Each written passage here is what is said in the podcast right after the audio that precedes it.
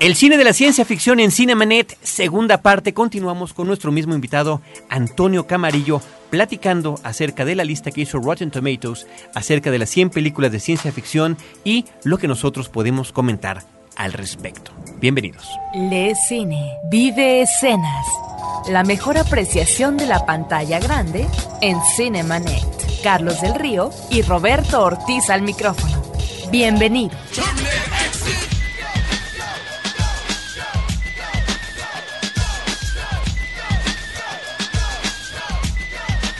Nuestra página principal, nuestro portal principal, www.frecuenciacero.com.mx, donde podrán ustedes encontrar una diversidad de programas con la mayor cantidad de temas que se puedan imaginar. Desde política, conflictos, crimen, hasta música y rock and roll. El nuestro es el de cine, así que les damos la más cordial bienvenida. Tenemos un buzón de voz para que nos llamen desde cualquier parte de nuestra República Mexicana, 01800 087 2423. El número es gratuito para que nos dejen su mensaje y tenemos también, por supuesto, correo electrónico promociones arroba cinemanet.com.mx. Soy Carlos del Río, Roberto Ortiz. ¿Cómo ves esta segunda parte, esta secuela de ciencia ficción? Pues incursionando en una lista donde, pues por supuesto, ya lo decían ustedes, eh, es uh, una relación arbitraria que eh, observa lo que son los criterios particulares que se reúnen y finalmente nos da como resultado una lista y donde por supuesto es una lista en donde yo observo que em, en el momento en que se establece una lista no se puede uno eh, distanciar tanto y a lo mejor ahí es donde la objetividad queda de lado. Me llama la atención que, por ejemplo, una película como Children of Men de 2006 de Alfonso Cuarón esté en séptimo lugar. Es una película que no merecería estar en el top ten. Me parece que es una película interesante pero menor, a final de cuentas, ¿no? Sin embargo, se cuela. ¿Por qué? Porque finalmente está eh, una distancia eh, muy relativa en términos de tiempo. De ahí también que no se considere tanto el uh, cine de la primera mitad del siglo pasado que hay por ahí algunas joyitas. Sí encuentro una que otra y sobre todo de los 60, porque en los 60 hubo películas muy importantes y reveladoras de la ciencia ficción. Entonces, bueno, finalmente esa es la polémica y lo interesante que crea una, una, una relación a propósito de lo que nos parece o no nos parece tú te remitías precisamente al planeta de los simios, que me parece que es eh, también una de las películas importantes dentro de la ciencia ficción. Que al menos debería estar en ese top ten famoso. Pero finalmente, como lo comentábamos en el episodio pasado, si no lo han escuchado, recomendamos que lo hagan porque es, tiene una continuidad importante con lo que estamos comentando. Estas listas son referencias que nos permiten abundar sobre un tema que verdaderamente nos apasiona y justamente un apasionado de ello nos está acompañando por eh, segunda vez consecutiva en este tema. Antonio Camarillo, colaborador de Cine Premier y que es experto en este tipo de películas. ¿Cómo están amigos? Eh, Roberto, Carlos, gracias de nuevo por la invitación. Y bueno, en efecto, aquí estamos eh, clavados en esta obsesión y en esta afición por el cine de lo truculento, el cine de la ciencia ficción. Y bueno, yo creo que antes que nada, ¿no? valdría la pena eh, al inicio de esta secuela, de este género tan dado a las, a las segundas partes, a las continuaciones y, y, demás, hacer un pequeño repaso de los, de los motivos recurrentes que encontramos en nuestro episodio anterior y que conforman la galería del eh, cine de la ciencia ficción. ¿no? Hablábamos, eh, por ejemplo, del eje espacial como el motivo quizás por excelencia del género, ¿no? evidentemente una consecuencia de, este, de esta sed de aventura y de esta sed de descubrimiento que, dirán los románticos, caracteriza a nuestra especie, ¿no? Y que, bueno, es definitivamente una, una de las bases del, del, género de la ciencia ficción, ¿no? Eh, hablábamos también de las distopías, ¿no? De, de, estos futuros terribles, de estos futuros imprevisibles en los que, merced a algún desastre natural, merced a la temida guerra nuclear, un motivo recurrente durante el cine del género en los años 50, 60, eh, 70 todavía, eh, o merced eh, simple y llanamente a gobiernos perversos y formas de, de, gobierno este dictatoriales, fascistas, ¿no? Exactamente, todos esos cocos sociales, eh, bueno, pues el futuro no era definitivamente lo que, lo que prometía, ¿no? Tenemos la figura del robot, ¿no? El humanoide por, por, este, por excelencia, una metáfora perfecta de lo que es eh, de lo que podía ser el ser humano, de lo que no era el ser humano, de en qué punto entre lo orgánico y la máquina se definía, se encontraba este esa, esa cualidad inacible que es la humanidad, ¿no? Y, todas las paradojas que ello engendraba, ¿no? Como, como este, máquinas más humanas que sus creadores, sería el caso de un Terminator en su segunda eh, parte, de, en Terminator 2, el día del juicio, donde esta máquina de matar terrible se convierte en un padre putativo para un pobre chamaco desorientado este, y con un futuro de, líder mesiánico en los hombros. Y, este, y, definitivamente Blade Runner, por ejemplo, ¿no? Donde también pues de pronto pareciera que los, que los eh, seres humanos artificiales son mucho más humanos que los humanos de a de veras. Los famosos replicantes. Los famosos replicantes.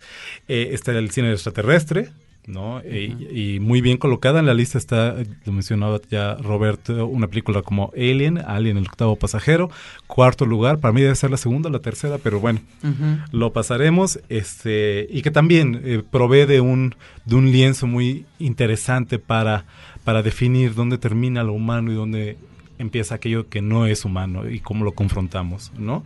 Y en un último apartado, y yo creo que lo discutiremos en nuestro programa del día de hoy, estarían eh, horrores pues más modernos, por llamarlo de alguna manera una palabra que ya no viene al caso, pero más modernos en el sentido de que son actuales, ¿no? Y tendríamos en películas eh, como Gattaca, de 1997 que está en el puesto 78 de la lista de Rotten Tomatoes. Esta una película que pone en manifiesto los temores eh, eh, muy recientes. Eh, es una historia que no tiene más de 50 años quizás, en su vertiente más este, actual. los temores de la manipulación genética, eh, de ese espacio ya no exterior sino interior, ¿no? Donde, donde la amenaza y el riesgo de ser sometido, de ser este, esclavizado, de ser este, vuelto algo menos que humano, se encierra pues nada menos que en el interior de nuestras propias células y, lo que nos conforma como seres humanos, ¿no? Estaría también la mosca, ¿no? Estaría la mosca definitivamente, estarían varias películas que ahorita haremos un rápido repaso también, no podemos hablar de 100 películas, eh, de, de, de, de todos estos ejemplos.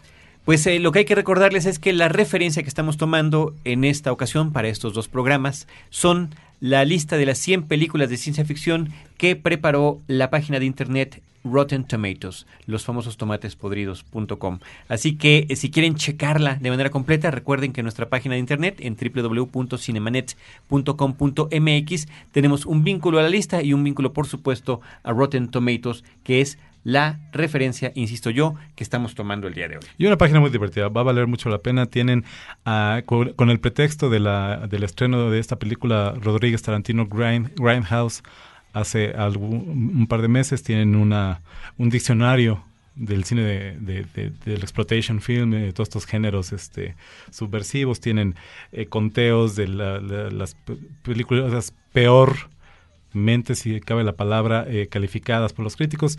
Dense una vuelta y encontrarán muchas cosas muy interesantes y muy divertidas también. Y muy curiosas para todos los que somos amantes del cine. Pues bueno, en, el programa ah, pasado, en el episodio pasado sobre este tema, comentábamos eh, el lugar que ocupaban las franquicias, ¿no? Y cómo de alguna manera acaparaban unas cuantas franquicias, 20 de, las, de, las, de los 100 lugares de la lista el 20%, literalmente, ¿no? Ahora hay otra cuestión, los directores, ¿qué directores han acaparado más lugares en esta lista? Pues eh, Steven Spielberg es el que mayor número de posiciones tiene, además bastante diversificadas a lo largo de esta relación. En el número 91, Inteligencia Artificial, AI del 2001, en el número 89, La Guerra de los Mundos del 2005, en el número 62, Jurassic Park, Parque Jurásico. En el número 33, una película que creo yo debería tener un mucho, mucho mejor lugar, si no es que quizás el mejor de los del propio director. En el 33, Encuentros cercanos del tercer tipo, Close Encounters of the Third Kind, de 1977, el mismo año de Star Wars. Y en el número 5, eh, bastante colada, hablabas tú de las secuelas y Roberto habla de secuela, ¿no? Esta secuela de colarse, Minority Report, eh, basada, por cierto, en un cuento de Philip K. Dick. Y en el número uno que tiene E.T. el extraterrestre.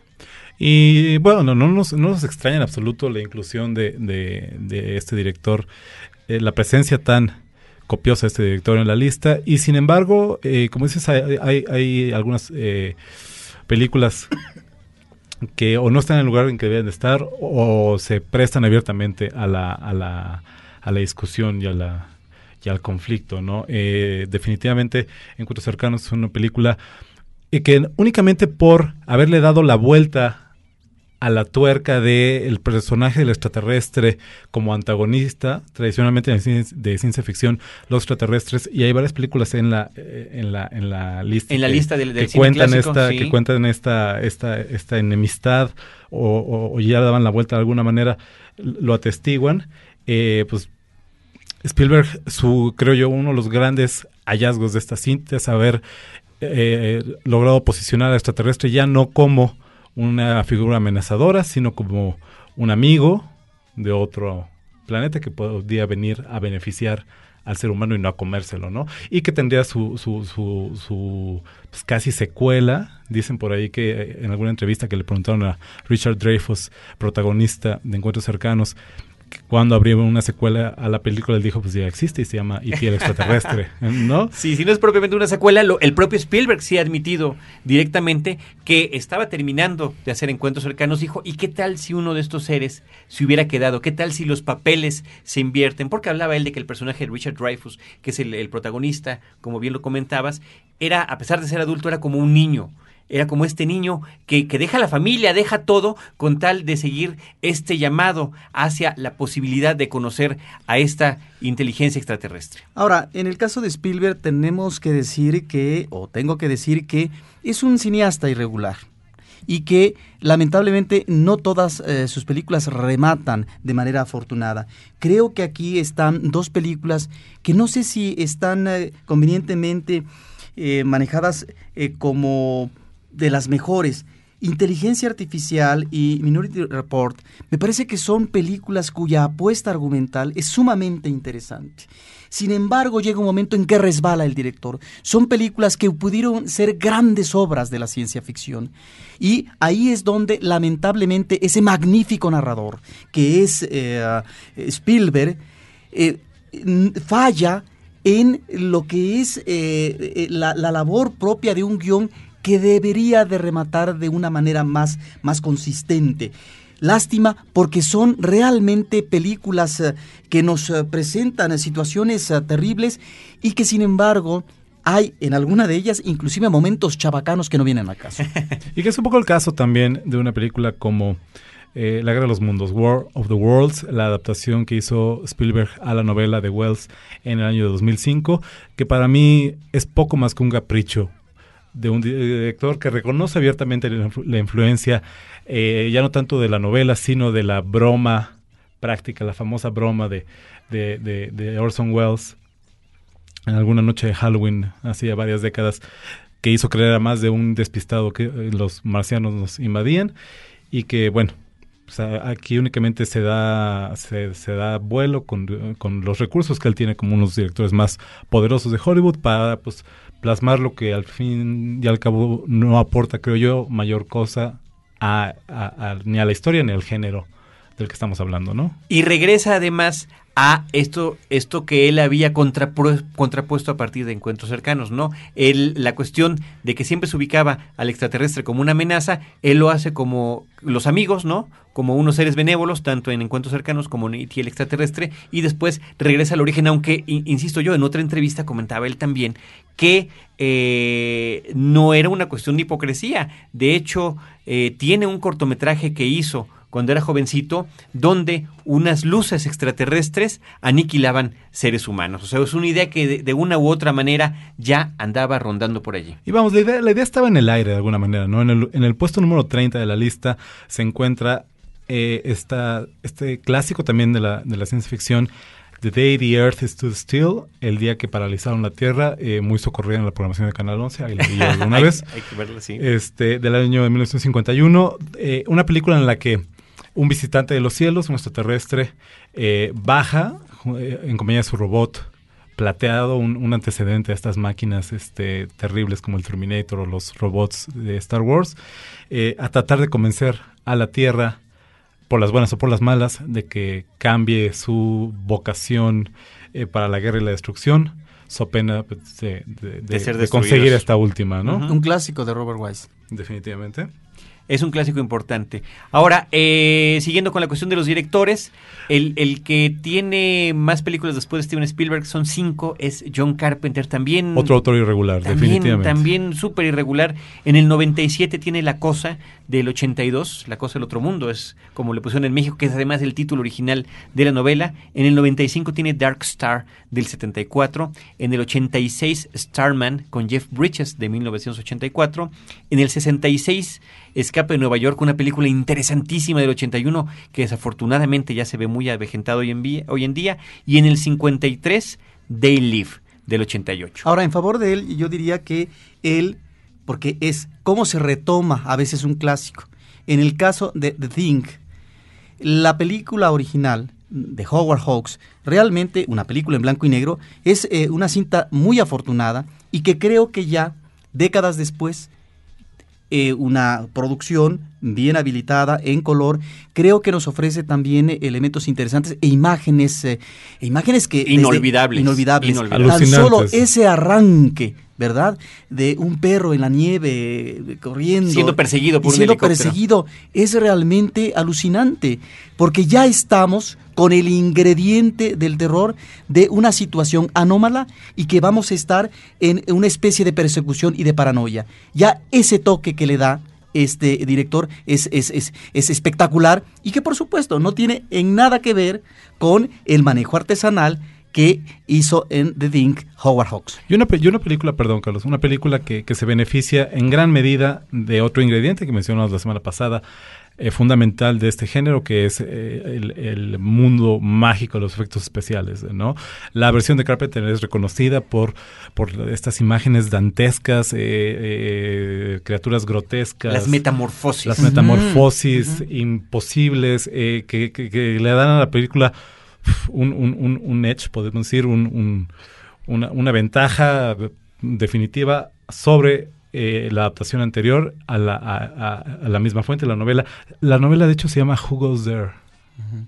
La, la, novela que están basadas en dos películas y este eh, comparada con la primera parte con la primera adaptación que, pues, que, es un clásico de la Guerra Fría de su, un producto de su momento una película de los 50 donde el temor al comunismo y este que ese es otro Oh, elemento sí, recurrente claro. que está presente en películas como Body Snatchers en sus dos versiones que están en la, en la lista y otras parecidas, importante en este género, ¿no?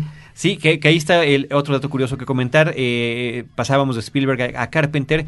En los dos casos, los dos hacen remakes de películas que también están en la lista, ¿no? La Guerra de los Mundos, la versión de 1953, también famosísima por lo, lo que consiguieron en efectos especiales en ese momento, uh -huh. está en el número 80. Y La Cosa, la original, la que comentabas, Roberto, del 51 está en el número 63. Eh, definitivamente yo comparto su opinión acerca de The Thing de John Carpenter. Es, sin lugar a dudas, su mejor película y la que mejor se conserva hoy en día de todas las de él. Porque, porque hay dos títulos que, que, yo no justifico realmente mucho su inclusión en la lista. Dark Star, una comedia de ciencia ficción. De bajo presupuesto. De muy bajo presupuesto. Sí. este Es una curiosidad realmente. Es una curiosidad. Más, ¿no? Y Starman, que es una película un poco en este género del, del extraterrestre bondadoso y, y, y, y, casi mesiánico, que es la, de, de, pronto la figura del extraterrestre, es pues un poco sosa de alguna y manera. Y que además ¿no? es como entre comedia romántica también, uh -huh, ¿no? Uh -huh. Cuando el extraterrestre interpretado por Jeff Bridges tiene que adoptar la forma del de hombre muerto, del esposo muerto de la protagonista. Y finalmente They Live, que, que, que como, que como eh, cuento eh, de, de, precautorio, que le, le, podríamos traducir el término cautionary tale que usan los, los gringos para definir estas películas, sobre una sociedad eh, controlada, controlada, este, eh, sin que los habitantes del planeta nos demos cuenta, pues prefigura también películas el, como Matrix o, o, claro. o, como la misma invasión de los ladrones de cuerpos que está en la lista, ¿no? El control subliminal. Vamos a hacer, eh, Roberto y Antonio, nuestra primera pausa, nuestra pausa en este programa y volvemos a continuar esta charla de ciencia ficción.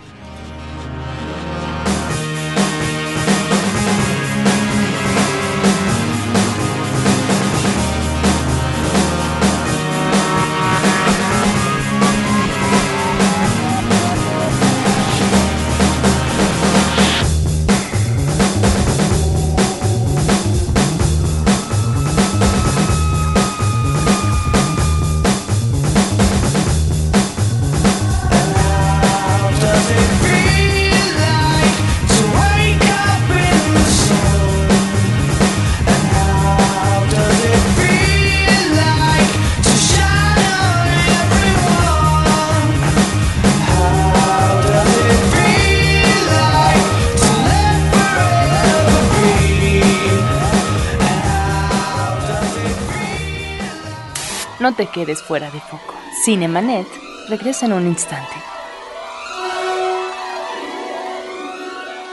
Ahora, diseñar y hospedar su página web será cosa de niños. En tan solo cinco pasos, hágalo usted mismo sin ser un experto en Internet. Ingrese a suempresa.com y active ahora mismo su plan. Suempresa.com, líder de web hosting en México. Fin del flashback. Estamos de regreso.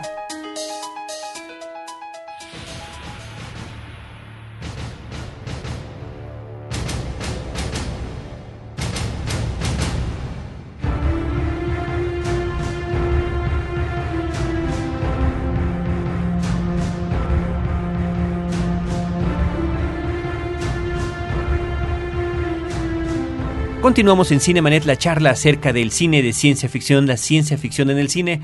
Antonio Camarillo, nuestro invitado Roberto Ortiz y un servidor Carlos del Río. Continuamos nada más ya de manera, eh, a, a, manera de lista, la cuestión de los directores que tienen varias películas. James Cameron tiene cuatro, El Abismo en el número 68, Terminator 2 en el 27, Terminator en el 15 y Aliens en el número 10. George Lucas tiene tres películas como director. Que en es el casi toda su filmografía, de hecho. Sí, sí, de James Cameron, nada más le faltó Piraña No, 2. de Star ¿no? Wars, de, Star- de- de- de George Lucas, perdón. Ah, de George Lucas. Pues, Realmente, eh, sí, claro, porque dirige muy pocas, ¿no? Sí. THX 1138 está en el número 40, que es un- una obra también de un futuro distópico. Eh, eh, Star Wars, el episodio 3, Revenge of the Sith, en el 51, que es La más estimable de las de- precuelas, claro, definitivamente. De, las tres nuevas. Y en el número 9, La Guerra de las Galaxias, la original del 77. James Whale, eh, un director clásico del cine de horror, más bien, ¿no? Tiene tres, The Invisible Man, El Hombre Invisible, en el número 31, en el número 19, Frankenstein, del 31, y en el número 12, La novia de Frankenstein. Las tres obras fundacionales, no nada más para el cine de ciencia ficción y del humanoide como motivo recurrente, sino el cine de horror eh, con ese personaje ya icónico, ¿no? En el eh, de, de Stanley Kubrick están sus dos únicas películas que Del hizo género. de- del género, pero en lugares que de verdad no les corresponden. En el 45 Naranja Mecánica de en 1971 y en el 18 eh, 2001 Odisea del espacio del año de 1968. La sociedad distópica y el espacio como la frontera final, tomando una referencia de otra, prestada de otra, de otra película. Así es. Motivos de, ot- importantes. De otra serie. Ridley Scott, también dos joyas que deberían también estar en el top 10 y que nada más una de ellas lo está. En el número 36, para mí una de las obras, de hecho para mí es la primera de todas, debería ser la primera de todas, Blade Runner de 1982 y en el número 4, Alien, el Blade- octavo pasajero. Pedro en una cinta fallida a ojos de, de más de un crítico quisquilloso, ¿no? Este, una combinación muy audaz de dos géneros aparentemente incompatibles de ciencia ficción, el film noir, el cine de los detectives eh, privados y de las femme fatales, y bueno, Alien, que es definitivamente una, una piedra de toque en lo que al género se refiere, ¿no? David Cronenberg tiene dos películas. En el 77, Videodrome del año del 83 y en el 39, La Mosca, un remake del 86. Debido a lo podríamos argumentar que todas sus películas pertenecen al género de ciencia ficción. En toda la obra de Cronenberg es fundamental eh, este manejo de la ciencia y la tecnología como eh, herramientas que manipulan y que cambian al ser humano no únicamente en lo físico, sino también en lo espiritual y en, y- en- el todo como especie. ¿no? Eh, Esto sería tema de una discusión mucho más larga, pero... Que habría que hacerla, al del cine de Cronenberg, yo creo que sería muy interesante. Ahora, en el caso de Cronenberg, eh, lamentablemente es un director y que yo veo irregular. Creo que tiene planteamientos sumamente eh, llamativos, pero que ni siquiera una película como La Mosca realmente eh, me parece que sea contundente en el, en el ámbito de la ciencia ficción. Es eh, realmente un director que pasa a la historia por eh, estos planteamientos y esto que tú dices, pero que creo que es un tanto irregular. Pienso que en sus últimos momentos es donde estamos encontrando ya un Cronenberg maduro, redondo, y que estas experimentaciones son muy, muy, muy padres, ¿no? Son muy atractivas, pero que no alcanzan el rango de la, de, la gran película. Creo, creo yo, Cronenberg ha, en efecto entregado su mejor obra cuando finalmente se ha separado de los géneros y las categorías. ¿no? Películas inclasificables como El almuerzo desnudo, como Spider, que es un thriller psicológico, este, Pero muy bien hecho. Muy bien hecho, etcétera. Como Crash. Este, como Crash, que es una cinta completamente inclasificable y que sin embargo para mí entra clavada en el género de la ciencia ficción este, y que sin embargo, bueno, pues tiene un pasado eh, formativo pues muy estimable en el cine de palitos de, del horror, de la sangre, del, del, gore y de los monstruos. La alteración, la alteración del cuerpo humano. Yo, yo pensaría en otras que se quedan ahí en, en, la, en, el tintero, Scanners, Zona Muerta, Existence, del propio Cronenberg. El último director que tiene más de una película, Paul Verhoeven, Robocop, que sí, es una pieza eh, angular, además de los años 80, y Total Recall, que creo que ya el Vengador del Futuro es como le pusieron en México del año del 90, en el 79 no, no merecería tanto estar ni siquiera en la lista, ¿no? No, definitivamente eh, una obra menor. Se le ha criticado a Verhoeven por este por ser poco más que un que un, que un, que un cineasta del morbo, ¿no? De la sexualidad desencadenada, de la violencia sin sentido, del, del, del, de las máquinas que hacen ruido. Y sin embargo, en el caso de Robocop, pues tenemos, como bien mencionas, no únicamente un clásico, sino también una muy estimable fábula de estos futuros distópicos, de estas sociedades eh, en peligro de sí mismas y de este y, combinada con la figura querida del robot eh, mitad máquina, mitad ser humano, el androide en este caso, el cyborg, y este y que es definitivamente una de las películas más eh, eh, afortunadas de esta eh, lista, creo yo, ¿no? Terry Gilliam tiene tres películas y en, buenos lugares y excelentes, creo que las tres. En el 44, 12 monos del 95, en el 38, Los bandidos del tiempo y Brasil en el número 14, que también merece, merece estar más adelantito, ¿no? Claro, es, una, es la mejor adaptación de 1984 de George Orwell, sin admitirlo, ¿no? Así es. Definitivamente. Roberto. Pues eh, ya mencionaste algo muy interesante que son los directores más recurrentes. Yo quisiera, ya que estamos ah, finalizando, mencionar algunas de estas películas que a mí en lo personal me gustan mucho en eh, este top 100. Mencionaría Dark City, que es una película muy reciente, no es la obra maestra, sin embargo, a mí me encanta porque finalmente es una película que va en línea directa en términos eh, de la dirección de arte con el expresionismo. El hombre que cayó a la tierra es una película que está en el lugar 75. Mencionaría también Estados Alterados, que está en el 59. Naranja Mecánica, que está en el 45, Them del 54, que está en el 37, Blade Runner, por supuesto, es una de las 10 mejores películas eh, de ciencia ficción en la historia, supongo. Está 2001, Odisea del Espacio, por supuesto, eh, metería entre las 10 a Solaris. Eh, está también, bueno, Brasil, que tiene algunas de las escenas más alucinantes por parte de un cineasta muy imaginativo. la novia de Frankenstein, porque la novia de Frankenstein y Frankenstein mismo nos ofrece también algunas de las escenas más interesantes a propósito eh, de el creador y su criatura, el hombre que se emparenta con Dios y que en esa escena inicial de Frankenstein cuando dice vivo, está vivo, por fin, no es propiamente la voz de Dios, sino es la voz que eh, quiere asemejarse a Dios, pero que es la voz de un científico.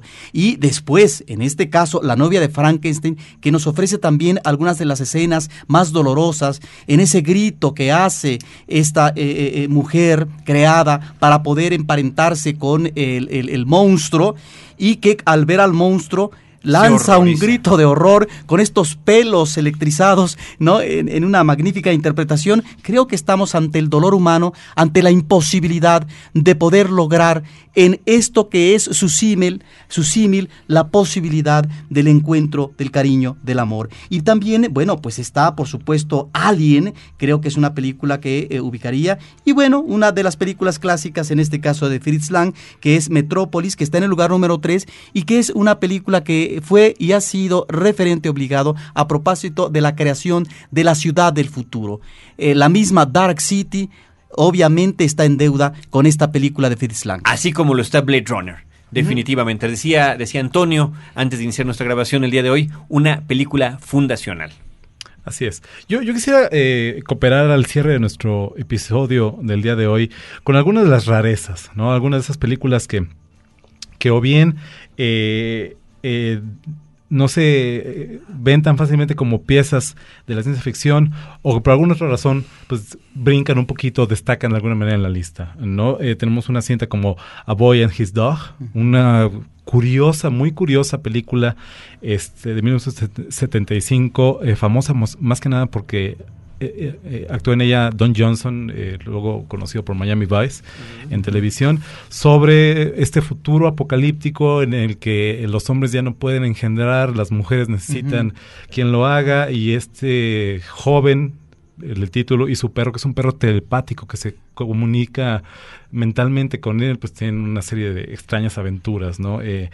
incluiría en mi lista particular Alphaville, en el puesto 73 de 1965, cinta de Jean-Luc Godard, eh, que de alguna manera es un referente y es un antecedente a Blade Runner, definitivamente, ¿no? Esta, esta hibridación del cine de la ciencia ficción eh, con el cine, con el cine negro, con el género de, del film noir, este, y, el personaje del detective, ¿no? Y con el personaje del detective, que en manos de Godard, bueno, pues definitivamente se vuelve en algo completamente atípico, con una lista plagada de, de blockbusters y de, y de explosiones digitales, pues se se, se refiere, ¿no? En el puesto 64, una cinta favorita mía, Pi, El Orden del Caos, de 1997. El antítesis en muchos sentidos de que la gente conceptualiza como, como cine de ciencia ficción. No hay naves espaciales, no hay robots, no hay supercomputadoras. Hay una computadora que más bien se descomponía a cada rato en la película. y sin embargo, eh, la película se siente en el mejor de los sentidos del término alienígena, filmada en blanco y negro, contrastado, una historia sobre eh, la búsqueda del nombre verdadero de Dios, eh, por una serie de, de, de, personajes que poco tenían que ver entre ellos, este, eh, la bolsa de valores, unos fanáticos judíos, este personaje atormentado de Max Cohen, el protagonista de la película, definitivamente una ciencia de lo que se ha llamado, se ha venido a llamar ciencia ficción low-fi, podríamos llamarle, de baja este, de, tecnología. Sin, el hardware, sin, tantas cosas, y que sin embargo se siente futurista y que habla de la condición humana, como cualquiera de estas otras eh, cintas, ¿no? Se agradece en la lista la presencia hispana. Eh, con películas como Abre los Ojos de 1997, cinta de Alejandro Amenábar en el puesto 61. También low-fi en ese eh, También muy low-fi en ese sentido. Y ya, bueno, ya lo hemos mencionado, Children of Men, de nuestro compatriota Alfonso Cuarón en el eh, puesto número 7. ¿no?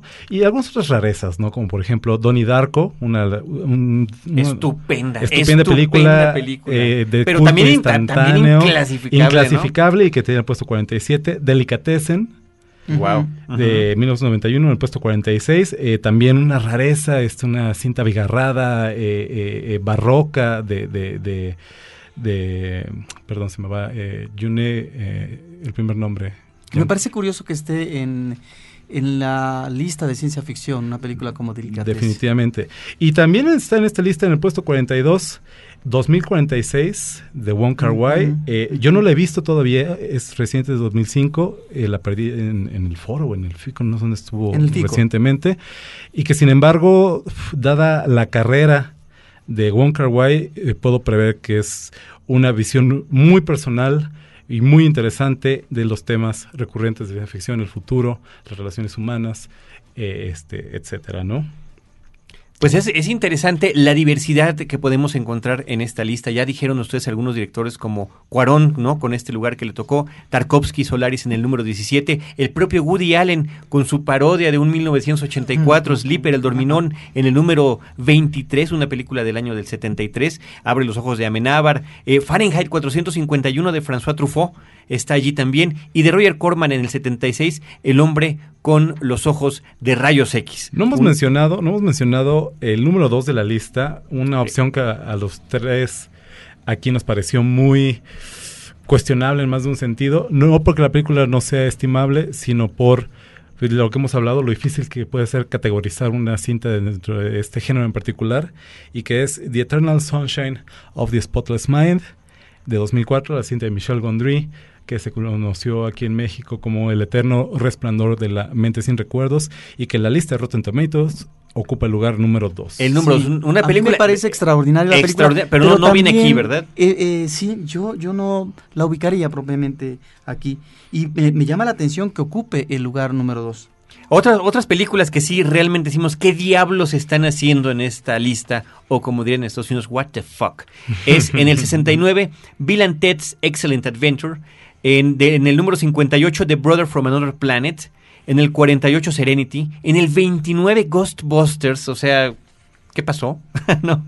En el 28, Men in Black, que por mucho que nos parezcan unas películas simpáticas, ¿no? Como también lo es en el número 13, Galaxy Quest, que de verdad cualquier fan de Star Trek agradece esta visión tan bien armada de estos personajes, pero que no propiamente entran en lo que es una ciencia ficción seria. ¿no? No, y en el caso de Galaxy Quest estamos hablando, eh, y esto me parece notable, que la parodia se encuentra en la lista más arriba que cualquiera de las partes De las otras cinco formales que de, la, de la serie de películas que está parodiando, ¿no? Así es. Otro dato curioso que comentar, y bueno, esta lista puede tener miles y miles de lecturas. La eh, eh, películas basadas en, en literatura, ¿no? De H.G. Wells hay cuatro, dos versiones de La Guerra de los Mundos, Things to Come, Cosas por Venir y El Hombre Invisible. De Philip K. Dick, Total Recall, ¿no? Una, una película que se basa en la novela We Can Remember It for You Wholesale. Blade Runner, de Do Androids Dream of Electric Sheep, ¿no? Los androides sueñan con ovejas eléctricas. Y Minority Report, que es un cuento. De Julio Verne 2, eh, Viaje al centro de la Tierra del 59 y 20.000 leguas de viaje submarino del año del 54. Dos de Ray Bradbury, Vino del espacio exterior del 53 y Fahrenheit 451, que ya habíamos mencionado. De Michael Crichton, Parque Jurásico. eh, y Westworld, que por cierto el propio Michael Crichton eh, dirige. Y eh, pues la cuestión sería también preguntarnos dónde quedaron otras que consideramos importantes, ¿no? Depredador, El Quinto Elemento, Soylent Green, también con Charlton Heston. La amenaza eh, de Andrómeda, del mismo Robert Wise. eh, Sí, y de también basada en una novela de, de Crichton, eh, la, Logan's Run, Fuga en el siglo 20 23. Si no, si no me equivoco. La propia 23, sí. adaptación de 1984 con John Claro. Hurt. El Cubo. De Yo Vincenzo mencionaría Natalie, una película canadiense, sí. eh, Final Fantasy. eh, yo creo que es uno de los grandes prodigios de la animación digital con un tema estupendo. eh, o si ya estamos entrando con esta cuestión de las parodias, ¿por qué no está Mars Attacks, Marcianos al ataque de Tim Burton? Tron también, una de las primeras películas que se atreve a cuestionarse cómo sería poder ingresar a esta realidad virtual. Así es. Nos hemos brincado, tristemente lo noto en este momento, en el puesto 25, un eje del cine, no solo de Uy, ciencia ficción, sino de los cómo no. monstruos. Gojira, el, el vocablo con el que se denomina en el lenguaje del país del sol naciente a, al mismísimo Godzilla de 1954. Eh, otra cinta fundamental del cine de la guerra, ¿no? del, del miedo al holocausto nuclear, del, del temor a la manera en que la tecnología nuclear y, y- y su aplicación bélica eh, podría eh, afectar a la, a la humanidad y bueno, tristemente pues hija de, de- de- del triste final de la Segunda Guerra Mundial y de los bombardeos nucleares en Hiroshima y Nagasaki, ¿no? Y que eh, p- con el tiempo, con que estamos hablando aquí de, de varias décadas ya, pues se ha convertido en un personaje fundamental del medio cine- siglo, para más de medio siglo, ¿no? Es una película del año de 1954. Otra omisión curiosa es eh, películas, por ejemplo, de historias. Se me ocurre esta de un hombre extraterrestre, el, ulti- el último de su planeta, que llega a la Tierra y que se convierte en un gran héroe. No estamos hablando de Superman. ¿Qué pasó en esta lista con las películas de superhéroes? Quizá no todos queden, ¿verdad? Batman no tendría particularmente esos elementos, pero los hombres X, Spider-Man, definitivamente eh, quedarían de alguna manera catalogados de esta forma, ¿no? En lo que tiene que ver con ciencia ficción. Pues creo que lo dijimos al principio y es un buen eh, momento para recuperarlo. Al final estamos hablando de una lista arbitraria, de una lista eh, que no deja tan claras, aunque están en la página, las reglas que usó para, para armarse. Y sin embargo, pues al final, géneros, ¿no? Los géneros son tan arbitrarios como esta lista y, pues, vamos, lo importante no es en qué categoría del blockbuster o de, o de o de la tienda donde ustedes acostumbran a comprar sus películas se encuentra la película, sino cuál es su valor dentro de la historia de la cinematografía y para ustedes personalmente, ¿no? Claro, y justamente eso es lo que nos ha dejado esta referencia y este pretexto estupendo para platicar de la ciencia ficción en el cine. Ahora sí que dependerá de cada uno de ustedes darle un orden a este caos y que cada uno encuentre como en pi el orden de su lista, el orden del caos. Y además de darle un orden, pues eh, procurar inmediatamente ver aquellas películas que están en la lista y que seguramente nos llamarán la atención, ¿no? Porque realmente hay cosas que de repente surgen que son verdaderos clásicos, pero que algunos de ellos no son tan conocidos. En el lugar número 72 está Seconds, una de las grandes películas del 66. De John Frankenheimer con Rock de John Hudson. Frankenheimer, de, con, John, eh, con, con, con Rock Hudson, y que es una joya, pero que a lo mejor no es ni ha sido una película muy vista. Efectivamente. Pues bueno, a nombre del equipo de Cinemanet les damos a todos ustedes los que por dos programas nos han seguido con este tema de la ciencia ficción en el cine, a nuestro invitado y al generador del tema del día de hoy, a la propuesta de Antonio Camarillo y su presencia dos semanas consecutivas. Muchísimas gracias, Antonio. Al contrario, yo agradezco, como siempre, la invitación, el, el favor que nos hacen con escucharlos y sus comentarios y su pasión por el cine, tanto a Roberto como a Carlos, muchas gracias. No, hombre, a todos y a todos los que nos escuchan, muchas gracias por su retro- retroalimentación, por sus comentarios. Quéjense y ayúdenos a también decirnos cuáles son las que a ustedes les gustan para que podamos mencionarlas en este programa. En los micrófonos, Roberto Ortiz y un servidor Carlos del Río, les recordamos que eh, dos veces a la semana nos encuentran en podcast,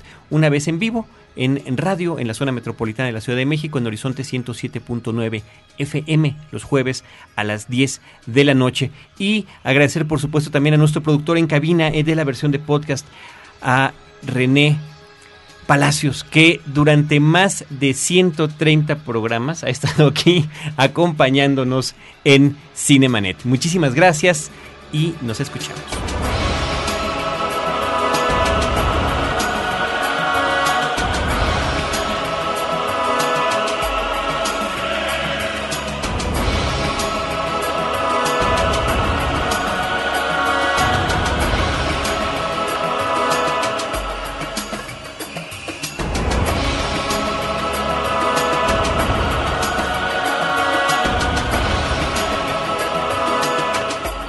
Frecuencia Cero Digital Entertainment Network.